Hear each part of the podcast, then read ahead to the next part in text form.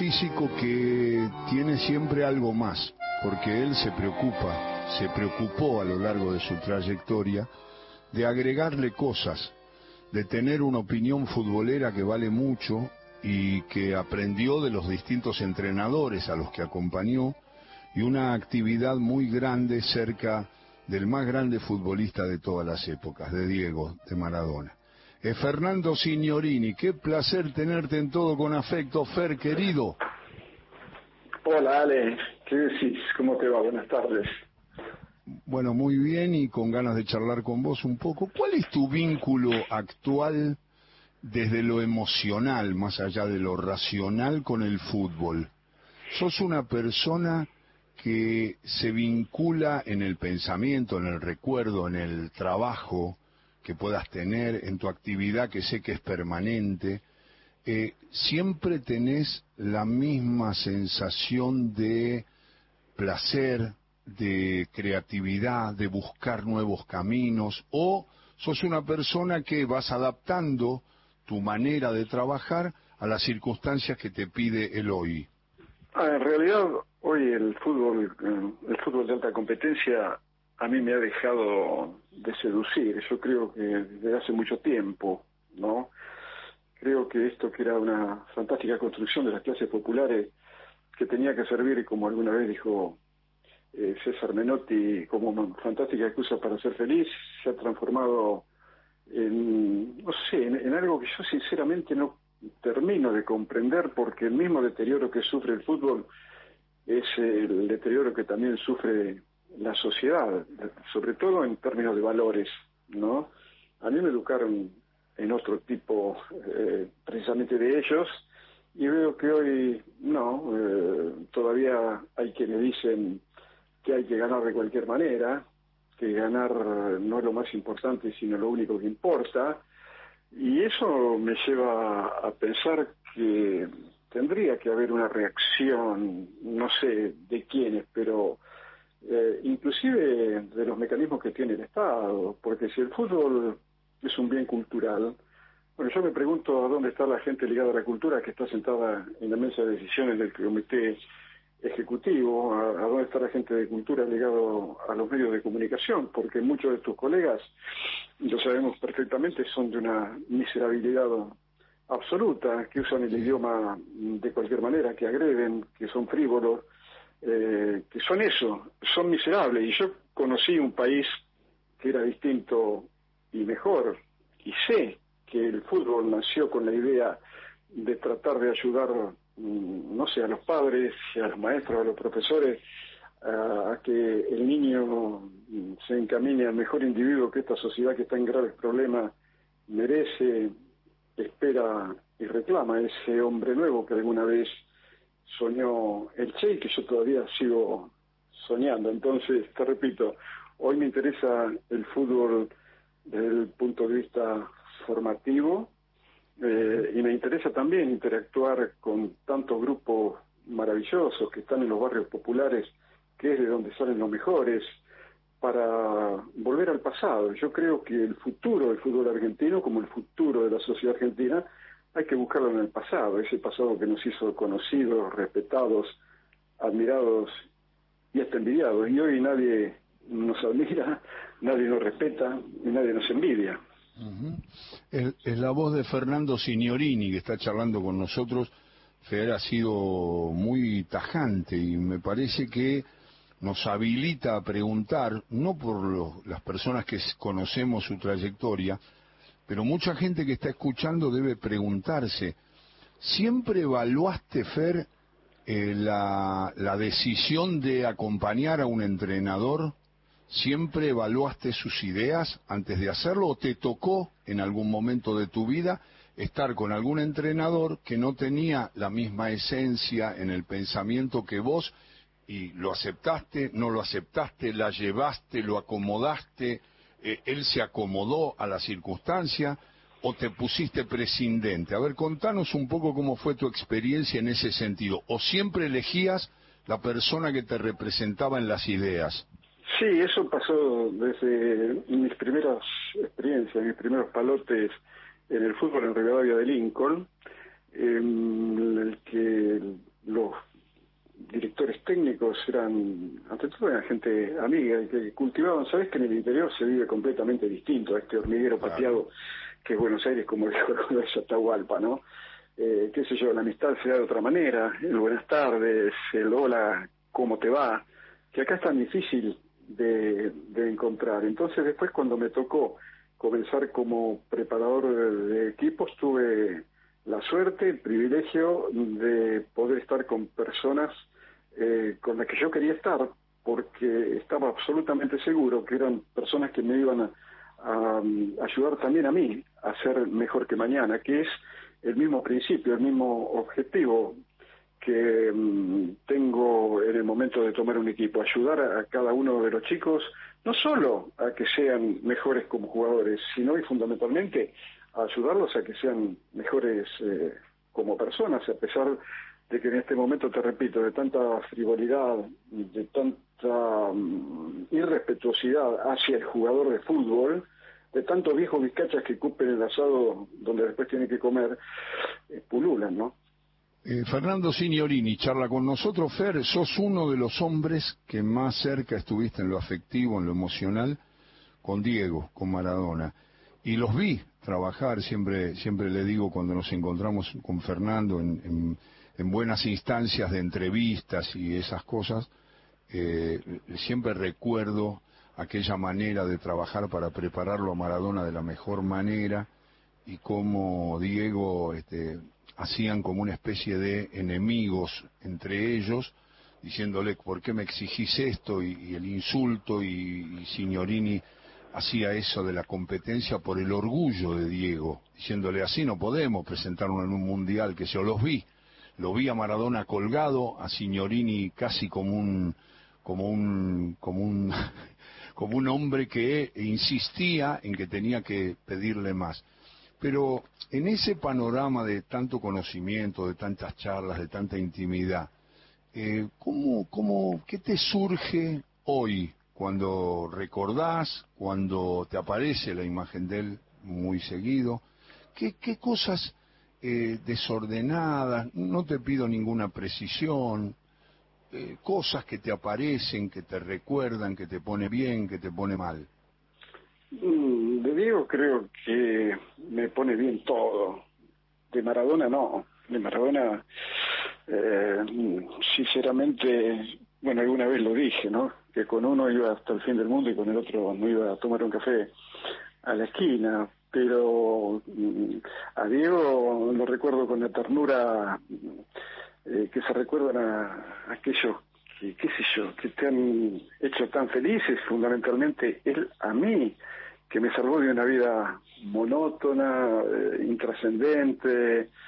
¿Cómo me iba a imaginar? Pero ni en mis mejores sueños, yo que creo tener sueño maravilloso, podría haber imaginado todo lo que me iba a pasar a partir de aquel 28 de junio del 83 en el NUCAM, cuando charlé por primera vez con él, y hubo como una empatía espontánea mm, de ambas partes, y después, eh, gracias también, eh, yo soy un tipo muy agradecido, eh, a Antonio Goicoechea, porque sin la ayuda de Goicoechea yo hoy ni siquiera estaría hablando hoy con vos.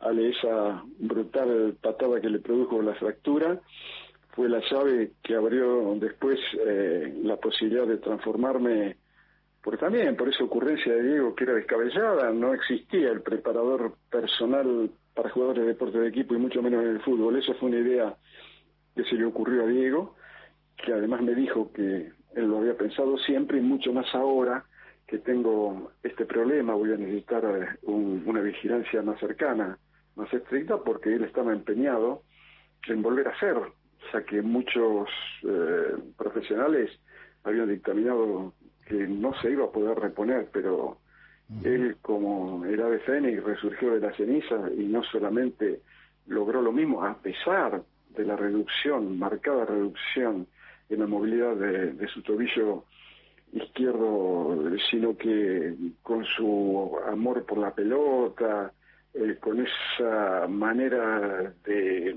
casi porfiada de oponerse a un destino que parecía que, no quería, Sin embargo, ese pensamiento que él tenía y que comentaba siempre, ¿no? Que quería cambiarle el destino y el futuro a su familia, a sus amigos y a él mismo, eh, y también esa, esa manera de sentir la camiseta argentina. Era, sí, realmente, mire, esos momentos a mí me llenan, me llenan de emoción, porque qué lindo es tener buenos recuerdos. Aquellos que dicen que no se puede vivir de recuerdos, seguramente es porque no han vivido. Yo vivo permanentemente de recuerdos porque también es la mejor manera de proyectar el futuro, ¿no? Está hablando Fernando Signorini con nosotros el comienzo de todo con afecto y hablando de Diego, de Maradona. Pobre, eh, pobre Fernando porque conoce mucho mi opinión y yo la voy a decir de nuevo y quiero ver si él racionalmente me puede acompañar. Vos sabés lo que yo pienso que es único Maradona y que no se compara con ningún jugador porque él le dio todas las respuestas a los obstáculos que el fútbol le puso, desde el camino más bello hacia la contundencia, el don de mando. Entonces lo considero que está en una pileta donde no llega nadie, solamente chapalea afuera, acercándose un poquito Pelé. Después nada. Eh, esa opinión que yo doy generalmente, que marca una, una definición personal, quizá no interese tanto, pero, pero importa, por supuesto que me gané muchas críticas, pero lo digo con naturalidad porque es lo que siento, lo hablé con Diego alguna vez. Eh, digo, como trabajaste con tantos futbolistas tan talentosos, digo, ¿te podés acercar a esa idea tan tajante que tengo de la diferencia de Diego en relación a los demás o me la podés corregir o mejorar? No, hay que... Mira, esto es cuestión de gustos también, ¿no? Yo creo que no se trata de decir quién fue el mejor porque es incomprobable, y mucho menos el mejor de la historia porque yo tengo 70, pero tendría que tener 130 más o menos para haberlo visto todo.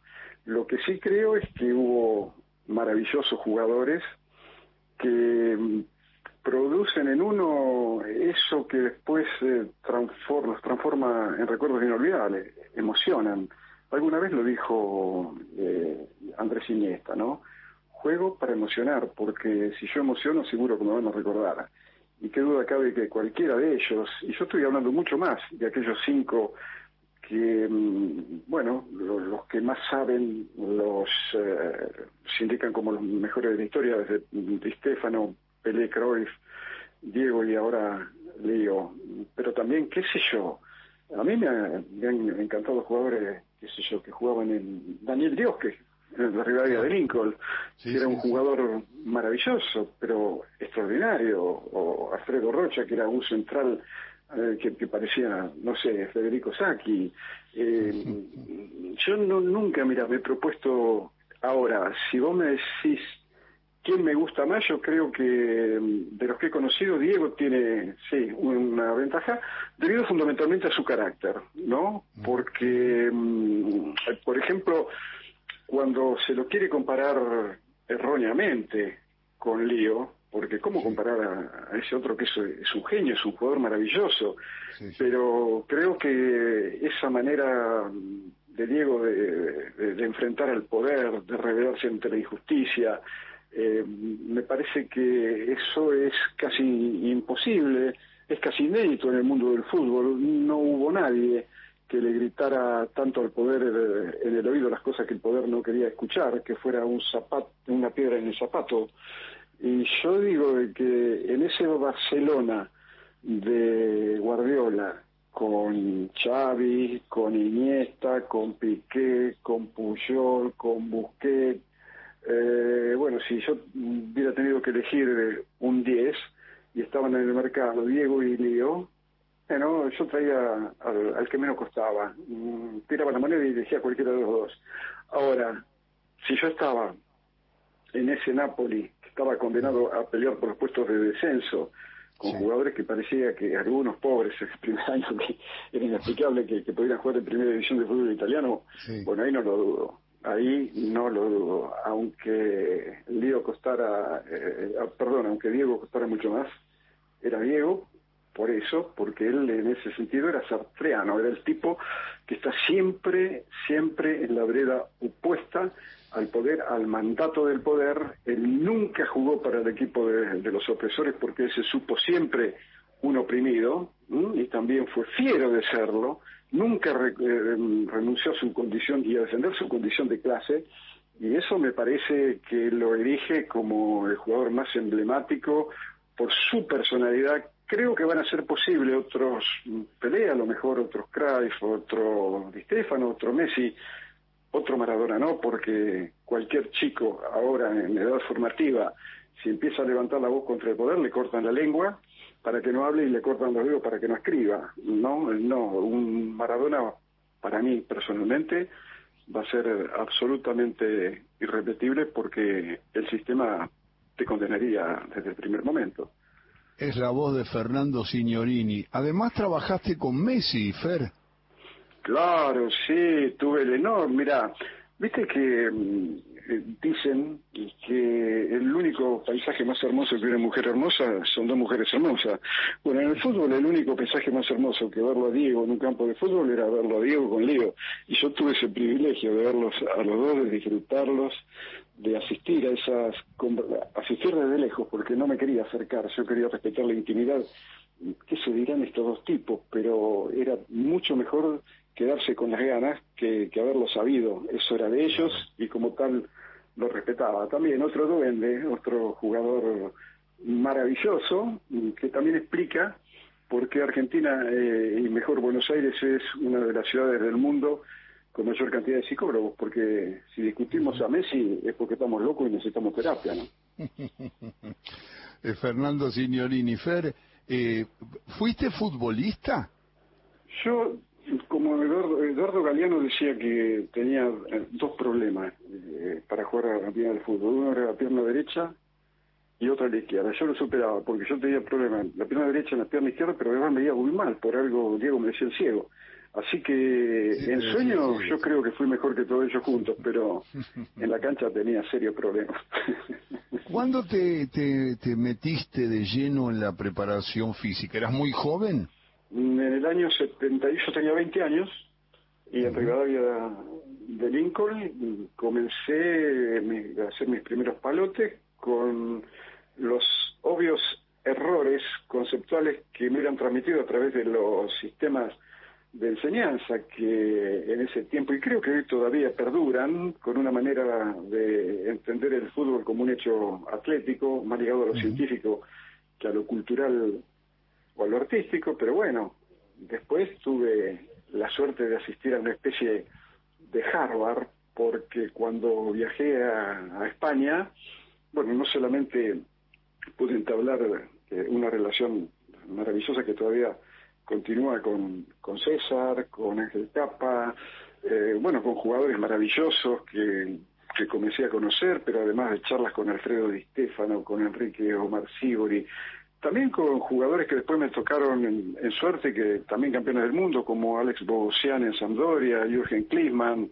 eh, Karen Beer, qué sé yo, jugadores que además, y otros también argentinos, y no solamente de los eh, que ocupan el lugar en las marquesinas, ya te digo, en el profundo eh, interior de la Argentina, muchas veces yo todavía continúo viajando, dando charlas, haciendo clínica, y escuchás a, tipos que, como decía Panseri, son los viejos maestros que están llenos de verdades, aunque no tengan cultura, los que desgraciadamente el modernismo los dejó de lado para eh, eh, privilegiar a los más cultos preparadores físicos que a lo mejor tienen más cultura, pero que tienen sin ninguna duda mucha, mucho menos verdades que ellos, ¿no?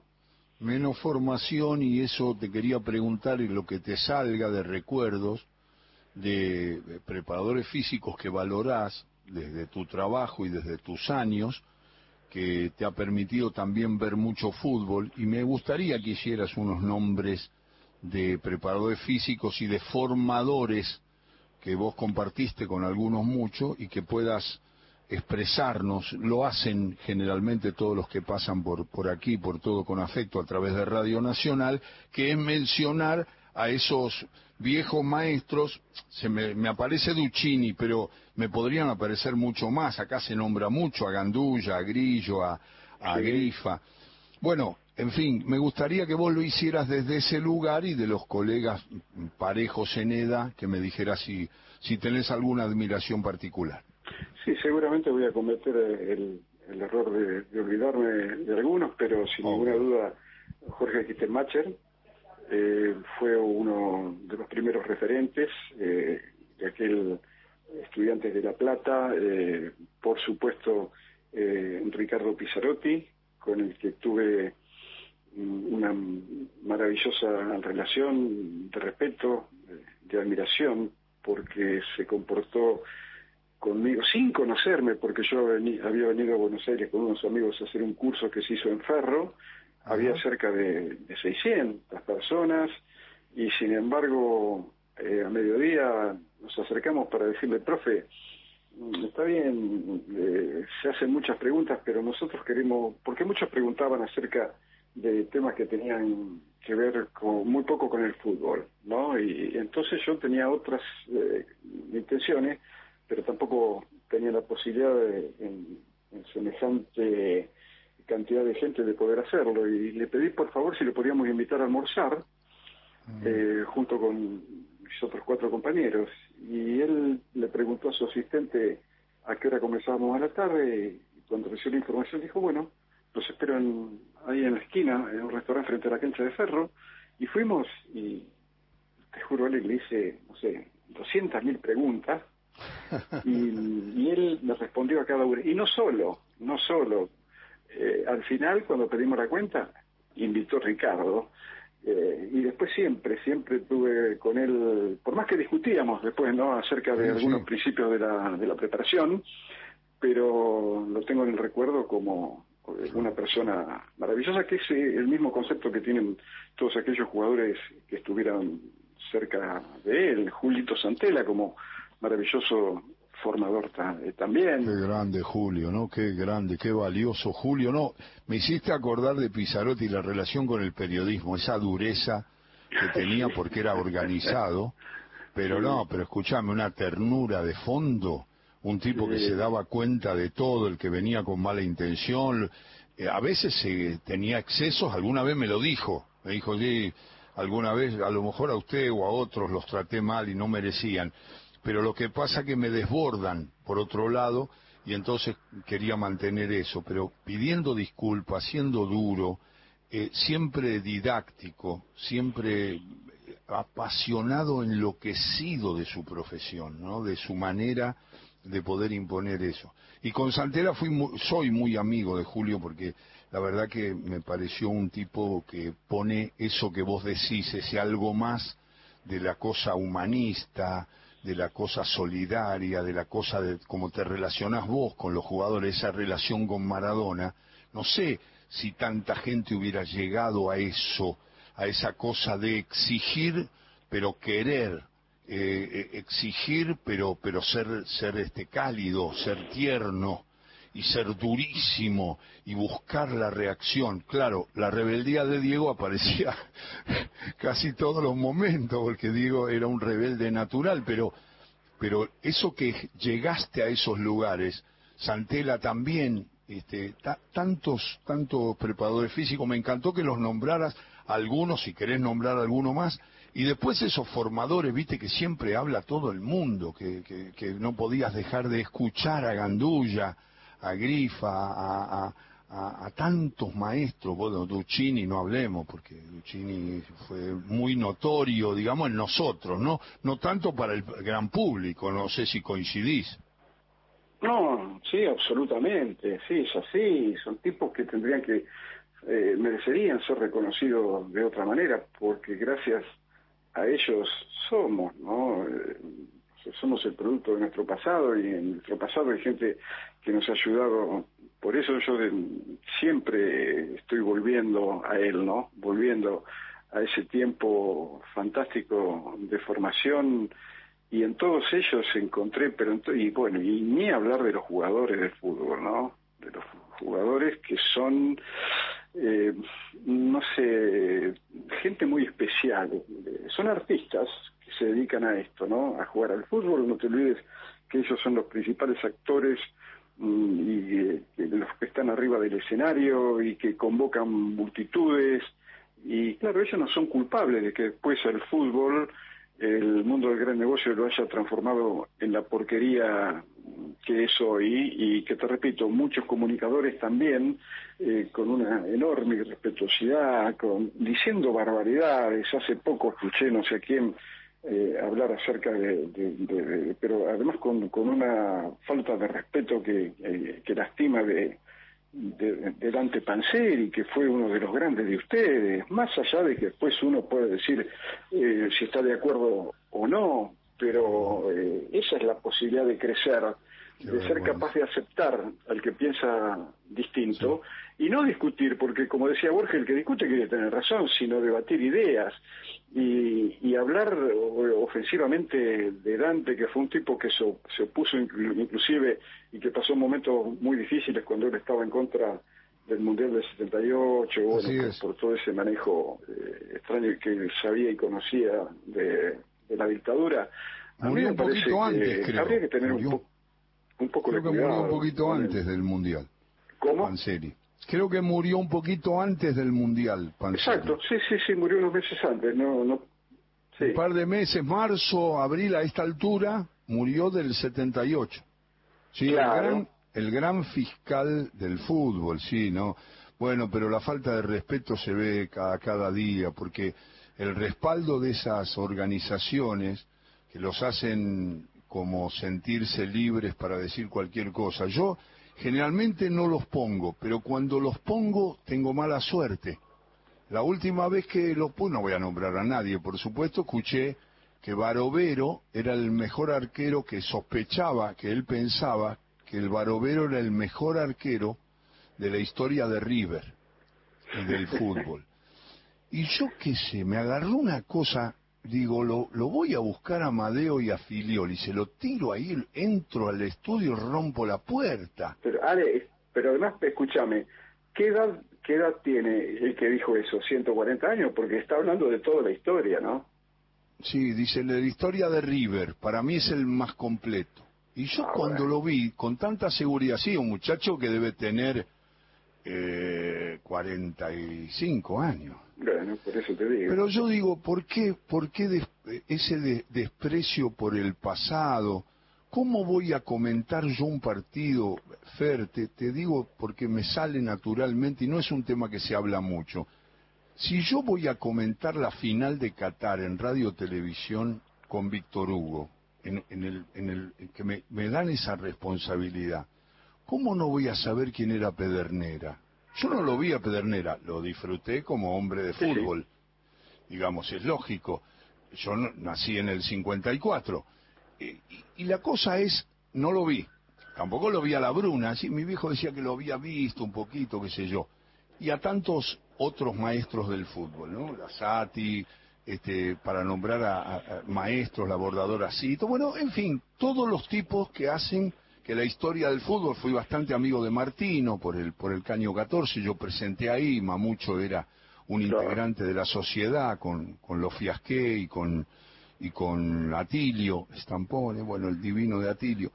Y yo digo, ¿cómo yo no voy a...? Una vez un hombre me elogió, me mandó una carta y me dijo, usted habla de Lauri Scopelli Sosa. Le digo, yo tengo la obligación, maestro, porque yo cómo hago para que me esté, yo estoy representando a cuatro millones de personas, cinco millones de personas, me están escuchando en una final de un mundial, y yo no voy a saber quién era, es como un profesor de historia que no sepa quién era Dorrego, o, que no sepa quién es este Belgrano, porque murió hace 200 años.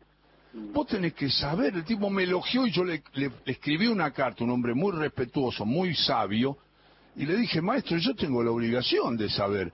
A lo mejor algún jugador se me puede perder, pero Lauri, Scopelli, Sosalda, Ferreira y Guaita, la máquina de River, los grandes equipos de Boca de la historia, los grandes jugadores de Racing, de Independiente, de todos los equipos, yo tengo que tener, yo no puedo desconocer quién era Belén o quién era Hermindo Nega. Yo lo vi a Hermindo, eso no me hago, no me hago el joven. Pero esto que te estoy diciendo es una cosa que encuentro falta de respeto todos los días los muchachos. Sí, bueno, por eso digo de que si no recuperamos el pasado, estamos perdidos, porque ellos también, ¿eh? ellos también son víctimas de la perversidad del, sistema, porque después los disfrazan de traje y corbata para hacerlos aparecer como más creíbles y no hacen más que resaltar el patetismo, que, pero sobre todo por eso, porque después hablando a lo mejor personalmente, tomando un café, son completamente distintos, pero se ve que desde arriba mm, bueno, el, que comanda sus vidas, el que le da un poco de imagen y un poco de dinero, le dice tener, tenés que hacer esto y se hace. Entonces yo creo que hay que volver a, releer a los grandes pensadores para tratar de que cada uno de nosotros pueda vivir como uno eh, quiere y no como el sistema obliga a que lo hagamos, porque que yo sepa, esta es una sola, y si es una sola yo voy a hacer las cosas como, como quiero yo dentro, obviamente, del marco de legalidad que me exige el hecho de vivir en, sociedad y sobre todo a partir del respeto, porque lo que siempre he descubierto que los que más saben son los más respetuosos, son los menos vanidosos. En cambio, bueno, es, bastante difícil este momento que estamos viviendo y le hace mucho mal a todos los ambientes y fundamentalmente al ambiente del fútbol. No te olvides, no te olvides porque después nadie se hace cargo pero esa manera de presionar sobre los jóvenes, de que hay que ganar de cualquier manera, de que si no sos un fracasado, produce, por ejemplo, hechos brutales, como el año pasado ocurrió en Aldo de Mar del Plata, cuando un chiquito, en época de formación, al quedar afuera de la convocatoria, bueno, ¿qué hizo? Decidió poner fin a su vida con un disparo en la sien, y lo mismo ocurrió con este chico de Colón de Santa Fe, y ellos después hablan de eso, bueno, que se hagan, que se hagan también responsables, porque ellos lo son, porque ese tipo de mensajes eh, que se bajan hacen mucho daño y producen estos hechos que son irreversibles y daños también a nivel emocional y psicológico, porque después pueden pasar, pueden pasar este tipo de cosas y nadie, nadie se quiere hacer cargo. Es verdad. Es Fernando Signorini. Fer, lo, eh, calculo por edad, lo viste, yo lo vi bien, y soy un poquito más joven que vos, muy poco. Este, estoy ahí, estamos casi en la misma edad. Yo tengo 66. Y vos sabés que eh, quería una opinión tuya de Pelé. ¿Sos muy de Pelé o no? a mí me encantan los grandes artistas y Pelé, qué duda cabe, lo fue. Yo a Pelé lo he conocido más que nada por eh, eh, César Menotti, que jugó con él en el Santos de Brasil y, también en, un equipo en, en, Estados Unidos. Tiene una íntima relación y habla cosas, habla cosas maravillosas. La diferencia que yo veo eh, sí, desde el punto de vista físico tenía todo porque tenía una derecha fenomenal, la izquierda también, eh, aceleraba, frenaba, eh, imaginaba. Pero la diferencia que veo con Diego es mm, el hecho de que mm, Diego surgió, o mejor, el, Diego que trepó hasta la cima más alta, después de una brutal lesión de tobillo. Vos sabés que cuando él em, llegamos a Nápoles, entonces eh, tenía muchos problemas con la, articulación porque no le respondía, había quedado como, como frenada, como limitada. Yo le sugerí contratar a alguien que, bueno, precisamente que lo ayudara a mejorar esa movilidad. Eh, viajó Aldo Divinsky, que había estado con él en Argentino Junior, y a pesar de los esfuerzos de Aldo, no, no, eh, esa manera en que había soldado era se había hecho un callo tan fuerte que era imposible. Y entonces, no contento con eso, yo le dije, mira, hay que buscar al mejor especialista del mundo eh, e ir a verlo. Y bueno, a través de, de, la, de AFA se detectó que el mejor era el director de los servicios médicos de la NFL, del, fútbol americano, donde se producen las lesiones más brutales del deporte. Diego viajó con el doctor Madero, y este profesional le dijo lo mismo, no, no, no, esto es imposible, se va a tener que acostumbrar a jugar con esa limitación. Bueno, cuando volvió a Napoli, recuerdo, está también presente Guillermo Blanco, que por entonces era jefe de prensa de la Maradona Producciones, y íbamos al campo eh, virgiliano, eh, cerca de, la casa de él, en una cancha de el piso era de tierra con el arco y poníamos una especie de barrera adelante y Diego, que tenía la imagen mental de lo que hacía, le pegaba la pelota se iba a cualquier lado, pero a cualquier lado. Yo le pegaba mucho mejor, así que imagínate cómo le pegaba a él. Y, y bueno, entonces él solo ponía la pelota, le pegaba, entonces decía, no, a ver, el pie acá, la cadera allá, el cuello roto. Bueno, cambió absolutamente toda la secuencia cinética del movimiento, desde, desde la cabeza, el movimiento del cuello, desde elevar una pierna, eh, rotar la cadera de otra manera, hasta lograr la misma eficacia. Y eso es solamente propiedad de los genios. Y qué duda cabe que Diego era uno de ellos, ¿no? Es la voz de Fernando Signorini. Te robo en el final de la nota una definición lo más corta que puedas de un jugador que interpretó a Diego como pocos. Hubo gente en el Napoli, Careca, no, no, no negamos a nadie, pero aquí, en la selección argentina, Claudio Canigia me parece que fue un gran compadre de él y siempre lo hablábamos con Diego y con Cani. ¿Qué imagen tiene Fernando Signorini de, Claudio Canigia futbolísticamente? Primero antepongo la persona. Es un tipo, te da ganas, viste, de tenerlo como eso bebé en los brazos, porque Claudio es un nene que creció, ¿no? Divino. Y que se hizo conocido. Eh, es un chico también, el del interior, formado con otra paz, con otra... Eh, con eso de mirar lejos, de mirar el horizonte. Cuando fuimos a La Pampa, con, yo elegí también a La Pampa para el Mundial 94 por eso, porque quería que Diego volviera a esos inicios de Fiorito, de mirar lejos, porque eso te da una sensación de paz, es como mirar el mar, y teníamos un lugar en, el que el sol se ponía sin ningún obstáculo delante, cosa que es muy difícil de lograr en el campo, porque siempre hay una vaca, hay una parva o hay un árbol, no, no. Y recuerdo que con don Diego, Diego, Marco, Franchi, bueno, los que estábamos ahí, nos sentábamos a contemplar el atardecer. Y el momento culminante era cuando eh, la Tierra se terminaba por tragar el último vestigio del Sol y, extrañamente estábamos todos en silencio. Bueno, Claudio seguramente también desde muy chico tuvo esa relación tan íntima con la naturaleza y él es precisamente eso, un, ser absolutamente querible, además de un jugador maravilloso, porque ahora se habla de Mbappé, pero yo lo vi a Canilla. Qué grande. Fer, no, sabes qué placer hablar con vos y te mando un abrazo fuerte. Seguimos charlando de fútbol como siempre, cuando nos encontramos, cuando comemos con amigos, lo nombraste a Guillermo Blanco, a todo un grupo divino que, bueno, que siempre seguimos charlando de nuestra pasión. Te mando un abrazo grande, el respeto de siempre, Fernando.